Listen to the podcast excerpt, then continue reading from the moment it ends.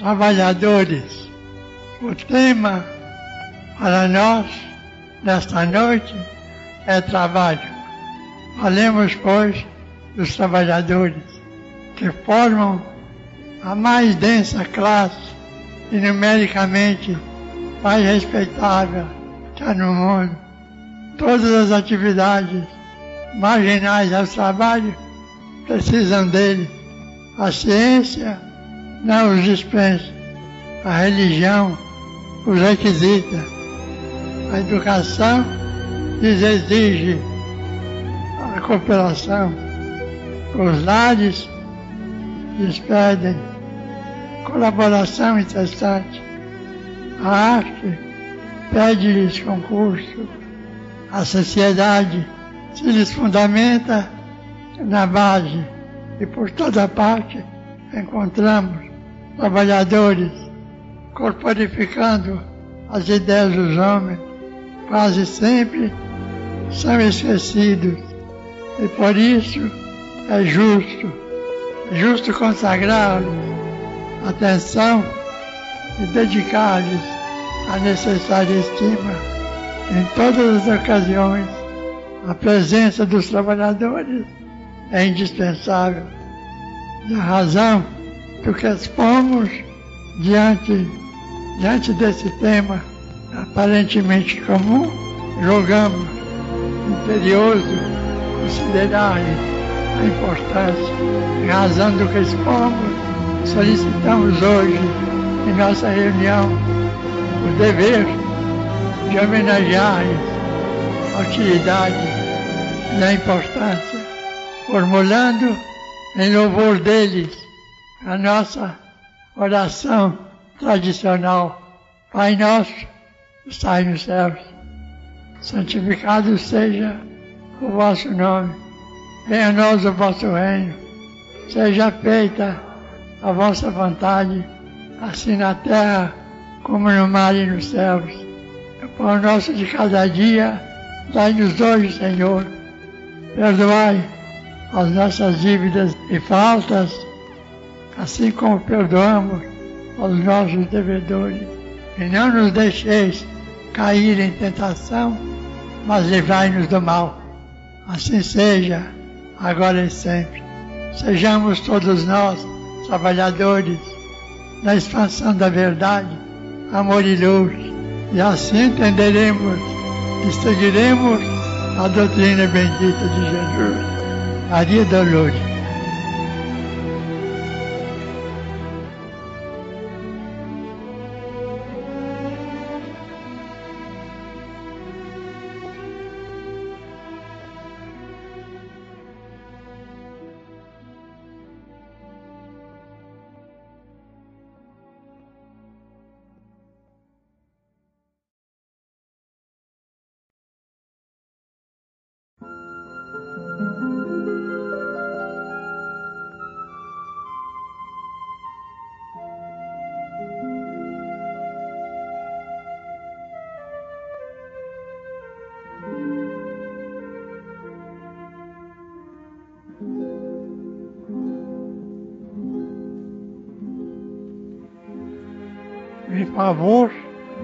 criança.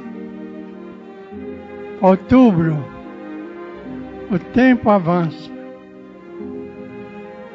Mês que nos guarda o dia da criança.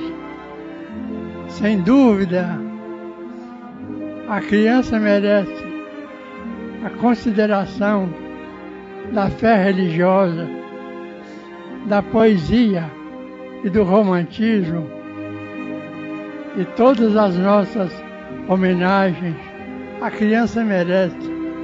No entanto, é preciso relembrar, seja de público, em, nosso, em nossos recessos do lar, que a infância é o período mais grave da nossa renovação.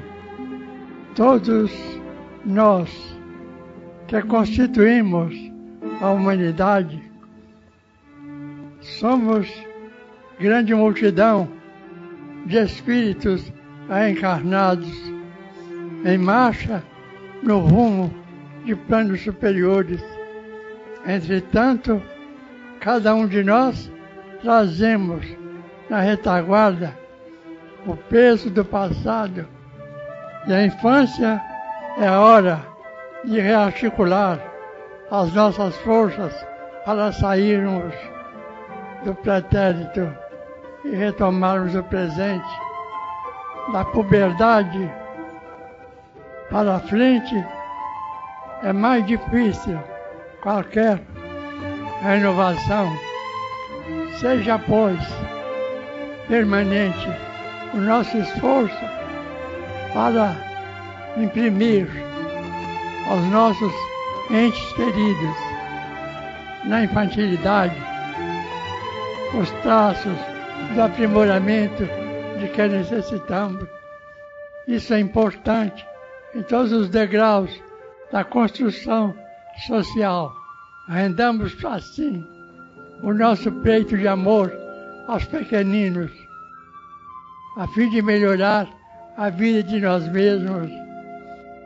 Todo carinho aos irmãos, aos seres amados, para que se adaptem à existência com o mínimo de ilusões em favor de nós próprios. Dói ver tantas criaturinhas enganadas para despertarem muita vez em provações dolorosas. Consideremos o princípio de que a nossa homenagem à criança seja proteção contra a fraqueza e contra o mal. Que essas notas nos calem no íntimo e que a compaixão pelos meninos funcione conosco em cada dia. Doemos a criança, seja onde for, nosso respeito, amparo, amor e luz, e estaremos colaborando para a vida de nós mesmos nas bênçãos de Jesus. Maria Dolores.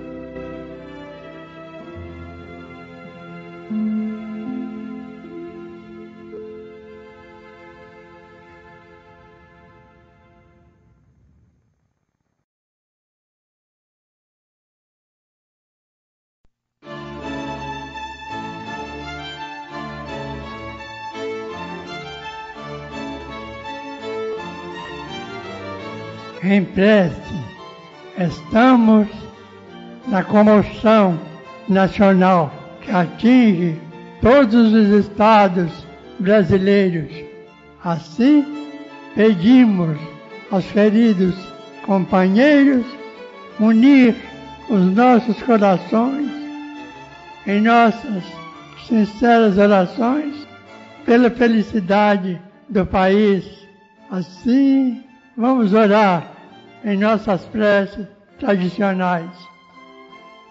Pai nosso, que estás nos céus, santificado seja o vosso nome. Venha a nós o vosso reino. Seja feita a vossa vontade, assim na terra como no mar e nos céus. O nosso de cada dia, dai-nos hoje, Senhor. Perdoai as nossas dívidas e ofensas como perdoamos aos nossos devedores, e não nos deixeis cair em tentação, e livrai-nos do mal, de todos os males. Assim seja com Jesus e por Jesus. Ave Maria, Mãe de Jesus, cheia de graça, de Nazaré, bendita sejas entre as mulheres, e bendito seja o fruto divino do vosso divino ventre que nos trouxe Jesus. Assim seja com Jesus e por Jesus.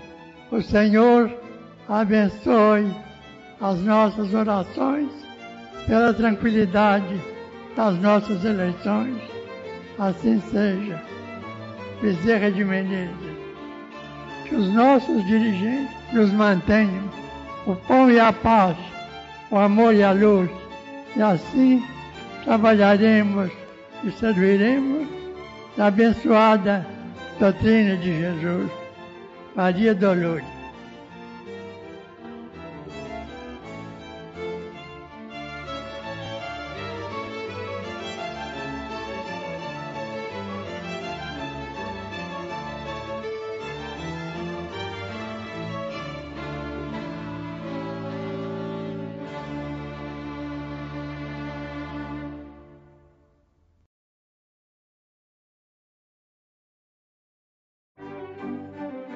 Silêncio e perdão dos heróis do cristianismo, referentemente ao silêncio e ao perdão.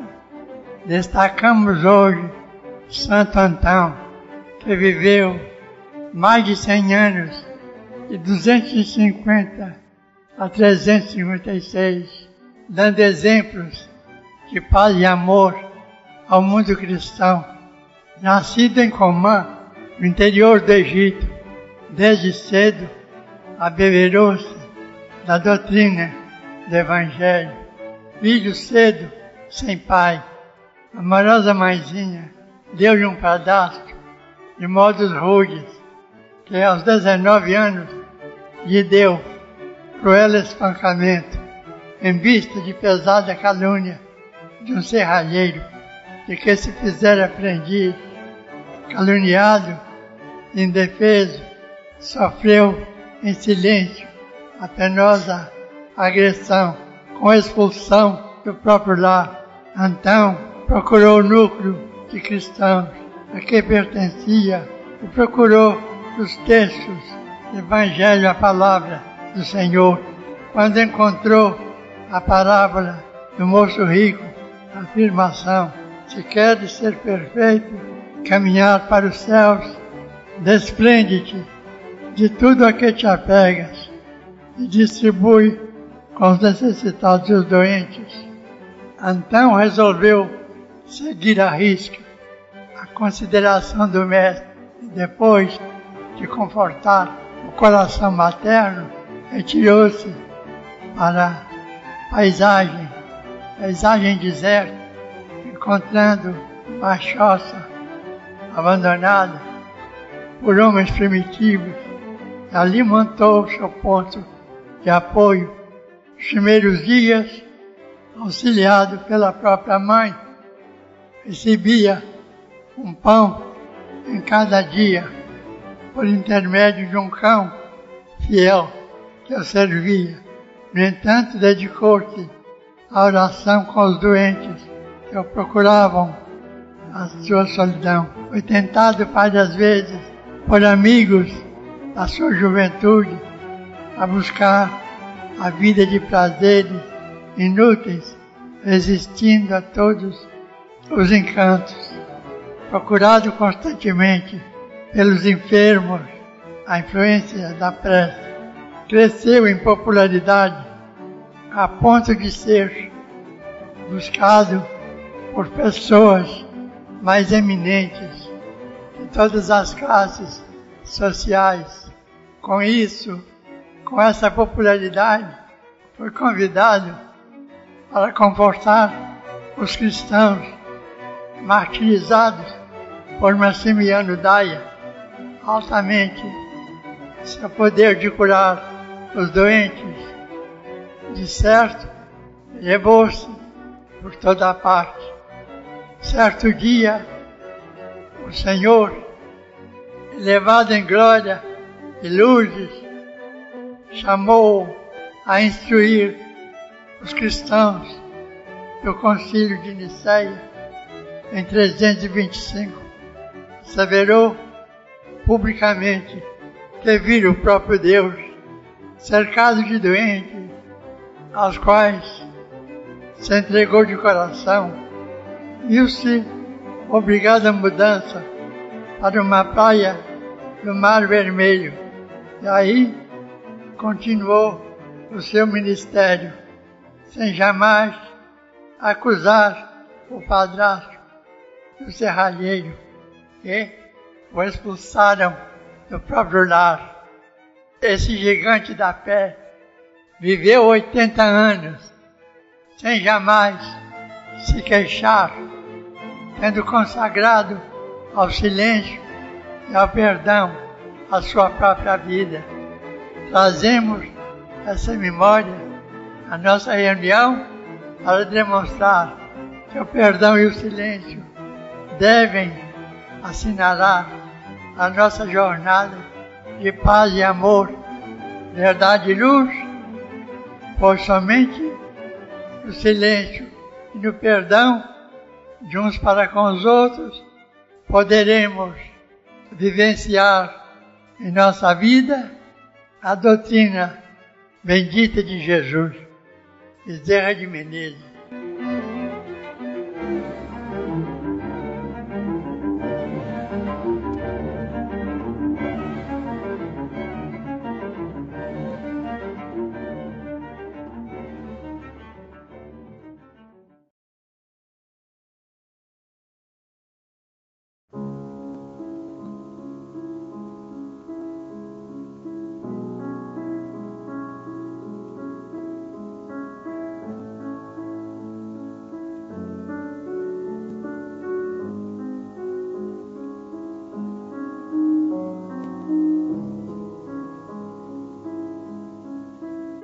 Evangelização. Quando o Senhor já estava na cruz, entre os dois companheiros, via seu amado povo de Israel com alguns soldados romanos em perturbação, sem rumo e sem paz, a ouvir a multidão gritar, crucifica, brindando a presença de Barrabás. Ele exclama: Perdoa-nos, meu Pai, porque não sabem o que fazem. Houve tumultos, houve fortes tumultos. Muitos pronunciavam imprecações. Parecia que o ambiente se conservava de repente em doloroso silêncio. Era talvez o perdão dos céus que chegava. No entanto, alguns dias antes, com alguns amigos, foi feitas perguntas. Com alguns amigos, foi feitas perguntas. E indagou-lhe, e Pedro indagou-lhe, Senhor, quantas vezes perdoarei a meu irmão? Uma, duas, três ou sete vezes? Respondeu-lhe o Senhor, não te digo que perdoe sete vezes, mas setenta vezes, sete vezes. Os discípulos se entreolharam em observação. Setenta vezes, sete vezes, são quatrocentos e noventa vezes. E em plena terminação do século XX, somos induzidos a pensar em muitas, muitos autores da crucificação. Senhor, já passaram por 20, 22 e às vezes 30 vezes passaram pela a encarnação e continuam como, como tantos outros entes humanos da época do sacrifício do Senhor, suscitando em nós a realidade que o perdão dos céus foi concedido sob condições e dividido em instâncias no tempo. Somos obrigados a meditar no aproveitamento dos dias e das horas, compreendendo a necessidade de evangelização e do estudo do Testamento Antigo e do Evangelho para nosso benefício, não só das crianças e dos jovens, mas dos institutos de ensino, e sim a evangelização no exame e na tradução das letras sagradas com as explicações dos profetas e dos apóstolos em todas as idades, para bem de nós mesmos, é justo lembrar que para os nossos anos, de modo a nos edificarmos nas letras, nas leis divinas, com a edificação em todas as idades,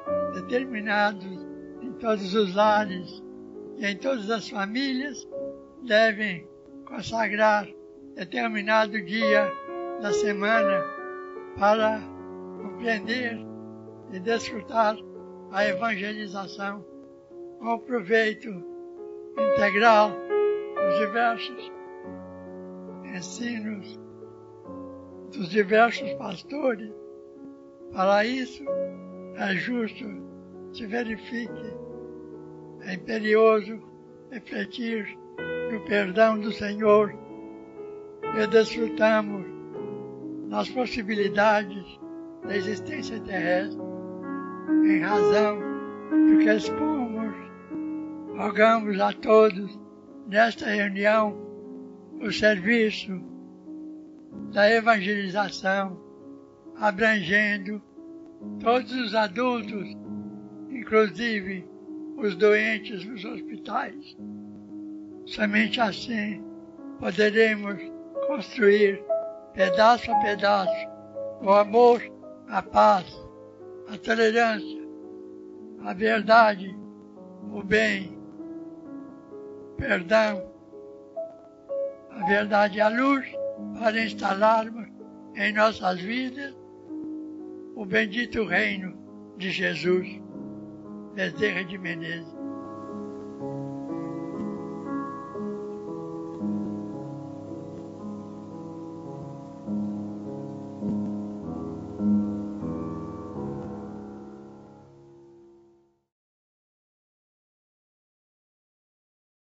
Louvor à mulher. Quando o Senhor agonizava no madeiro, viu Maria e João ao pé da cruz. Então disse a ela, mulher, eis aí teu filho. E disse a João, eis aí tua mãe. Com isso, deu a mulher abençoada de verdade para formar amoldar os nossos sentimentos. O homem gera em nós as energias da razão, mas a mulher constrói em cada um de nós o coração. O homem possui o segredo da força. Ele chama a si e em si produz e reproduz. No entanto, somente a mulher, com seu sacrifício, afeição de anjo humano, pode conduzir-nos à presença de Jesus. Maria da Luz.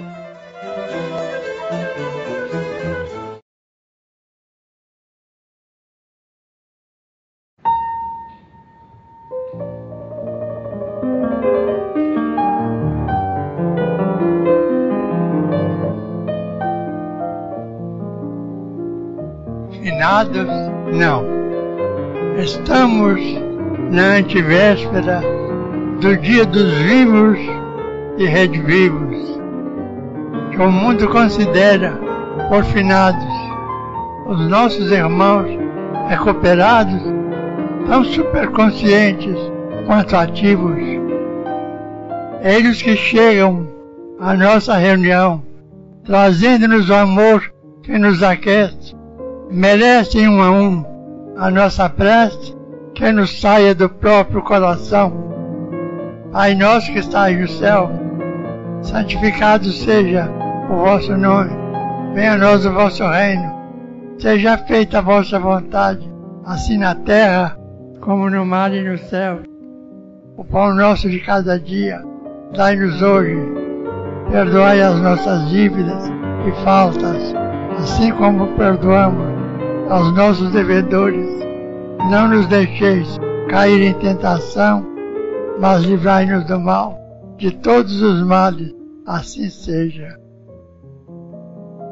Eles são os leais trabalhadores que nos fornecem coragem, paz e luz. Merecem por isso as nossas flores, por serem os mensageiros de Jesus. Maria Dolores.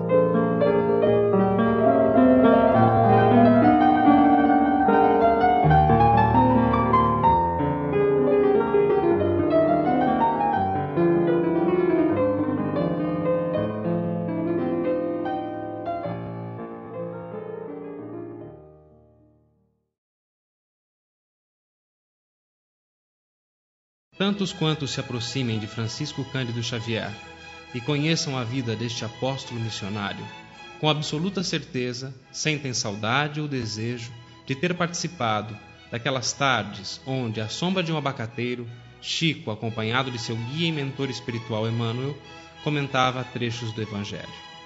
O que temos nesta sequência é justamente um destes trechos de Evangelho comentados ao vivo no dia 26 de novembro de 1977, onde o tema da tarde era o capítulo 5, item 10, Bem-aventurados os aflitos. O Evangelho da tarde começava com a seguinte frase: Os espíritos não podem aspirar à completa felicidade, enquanto não se tenham tornado puros. Qualquer mácula lhes interdita a entrada nos mundos ditosos. A continuação do texto e a explicação você ouve diretamente com o nosso querido irmão Francisco Cândido Xavier. São como os passageiros de um navio onde há pestosos, aos quais se veda o acesso à cidade a que aportem até que se hajam expurgado. Mediante as diversas existências corpóreas, é que os espíritos se vão expungindo, pouco a pouco, de suas imperfeições, as provações da vida os fazem adiantar-se, quando bem suportadas, como expiações, eles apagam as faltas e se purificam. São o remédio que limpa as chagas e cura o doente. Quanto mais grave é o mal, tanto mais enérgico deve ser o remédio. Aquele, pois, que muito sofre, deve reconhecer que muito tinha a expiar e deve regozijar-se a ideia da sua próxima cura. Dele depende, pela resignação, tornar proveitoso o seu sofrimento e não lhe estragar o fruto com as suas impaciências, visto que, do contrário, terá de recomeçar. O nosso amigo espiritual Emmanuel nos recomenda que se faça um pequeno aditamento com respeito a esse expurgo de que nós todos muitas vezes nos aproximamos ou temos necessidade depois da desencarnação para buscar um novo renascimento na Terra. Então muitas vezes nós nos espantamos com o sofrimento, especialmente das crianças que nascem em condições excepcionais, a dor de perdermos entes queridos ainda na infância, esmagados por moléstias que nós não chegamos a compreender na origem. Então, nós, se nos voltarmos para o estudo da reencarnação, nós vamos sentir nesses problemas a solução de problemas outros que nós desconhecemos. Muitas vezes, quando nós aniquilamos conscientemente o nosso corpo, ou esmagamos a vida dos nossos semelhantes, nós estamos como que injuriando a providência divina que nos organizou o corpo como sendo um templo soberanamente divino para que a nossa alma habite e possa aí encontrar os seus instrumentos de aperfeiçoamento, de evolução, de elevação e sublimação. Nossos pais, por muito cultos que sejam, eles ignoram por que é que nascemos, ou de que forma nascemos, ou de que modo nos constituímos, peça por peça, do ponto de vista da vida física. Eles nos recebem com um imenso amor que às vezes é inexplicável para eles mesmos, mas não sabem explicar por muito que se interne nos segredos da biologia, ninguém explica a formação original dos órgãos de cada um de nós. Não estamos dizendo que o suicídio ou o homicídio sejam faltas irreparáveis e que nos condenem, por exemplo, a uma condição infernal eterna. Mas são daqueles delitos que mais nos tocam a consciência. Se o nosso suicídio é planejado friamente, conscientemente organizado, nós temos culpa integral, porque nós organizamos todos os ingredientes para a formação do nosso auto-aniquilamento. Se nós também organizamos um crime através da qual exterminamos a vida do próximo, conscientemente, estudando todas as minudências que precedem um ato desses, a culpa é nossa.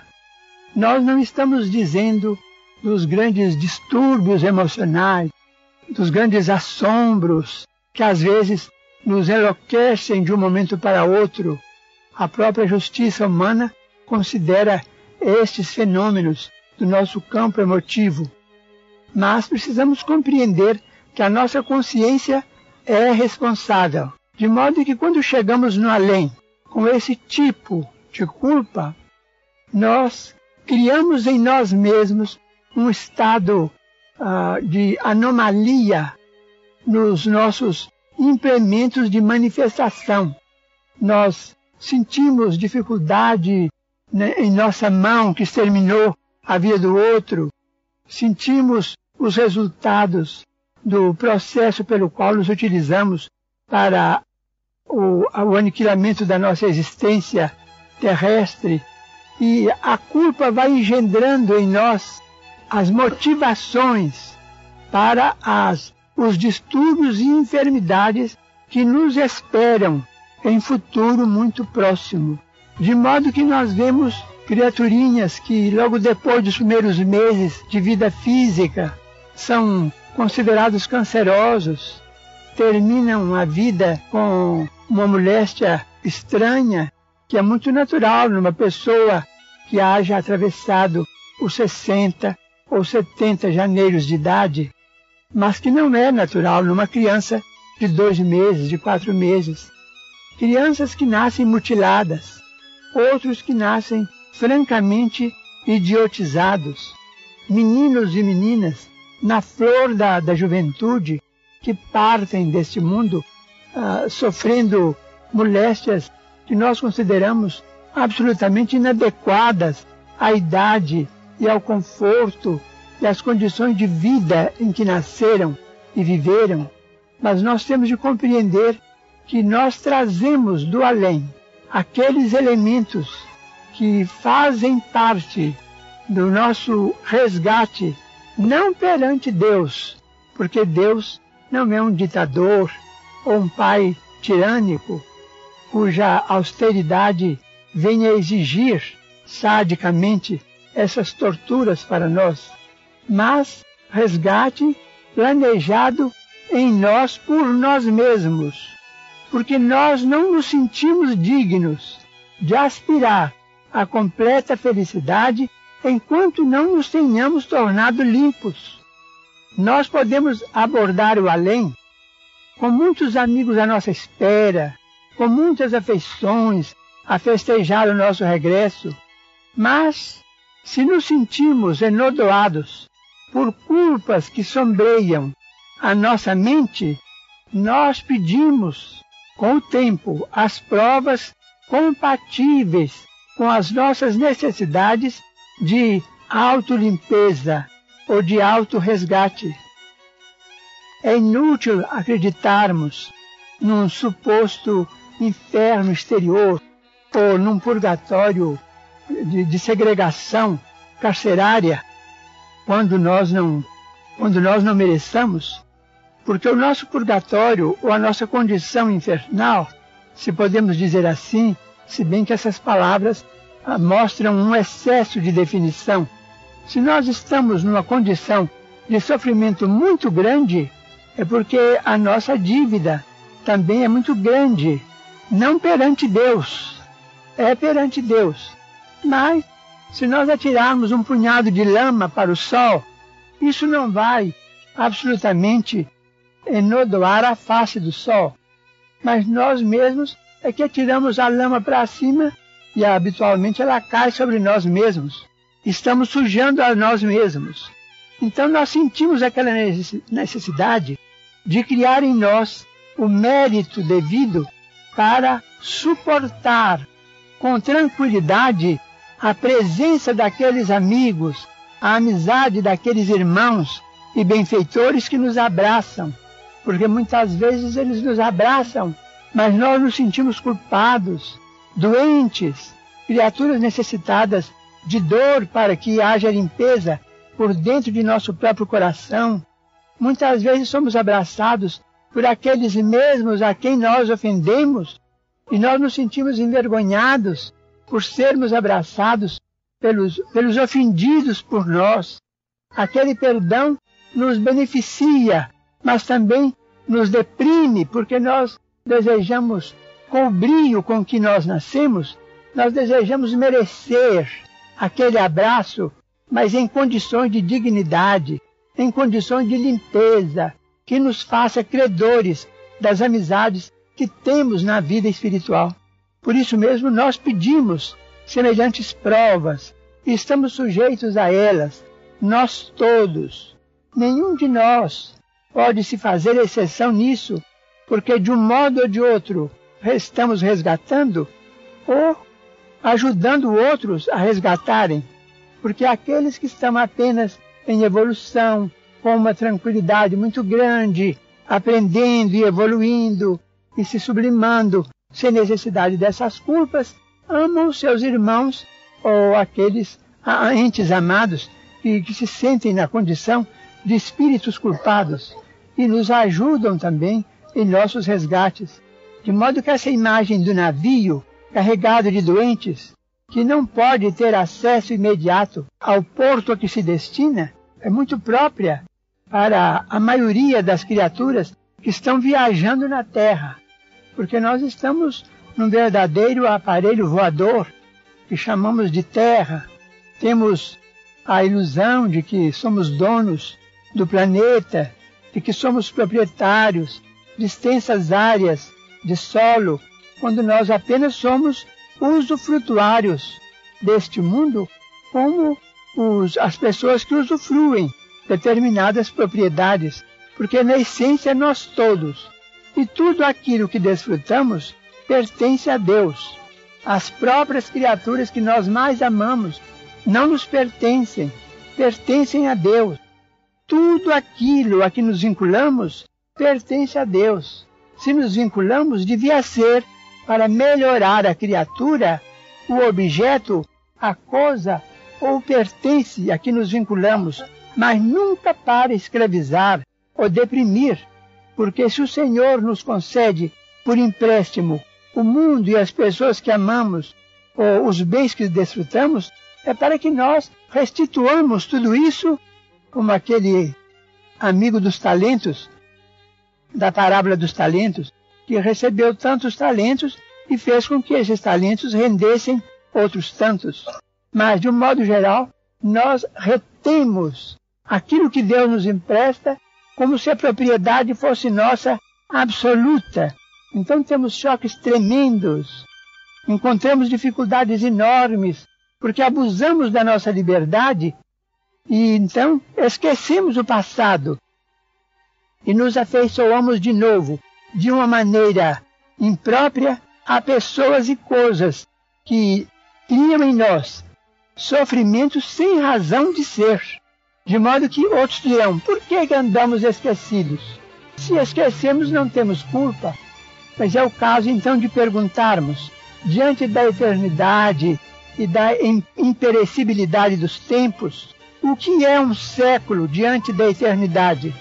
É a mesma coisa que uma ou duas horas de anestesia numa operação para que se faça a, a supressão de determinado mal em nosso campo orgânico.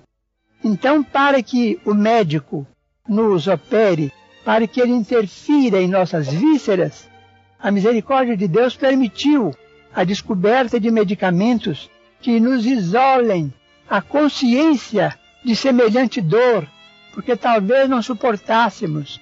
Se fôssemos operados ao vivo, talvez assassinássemos o médico ou os enfermeiros. Então nós somos abatidos pelo esquecimento da anestesia, mas continuamos devedores. depois de uma operação, depois da anestesia, vamos procurar os nossos credores para pagar as nossas dívidas. Assim também é a nossa vida na terra. Temos, temos as nossas lutas, as nossas provas, para que determinados males se, se, se extingam em nós. Mas estamos em regime de esquecimento temporário.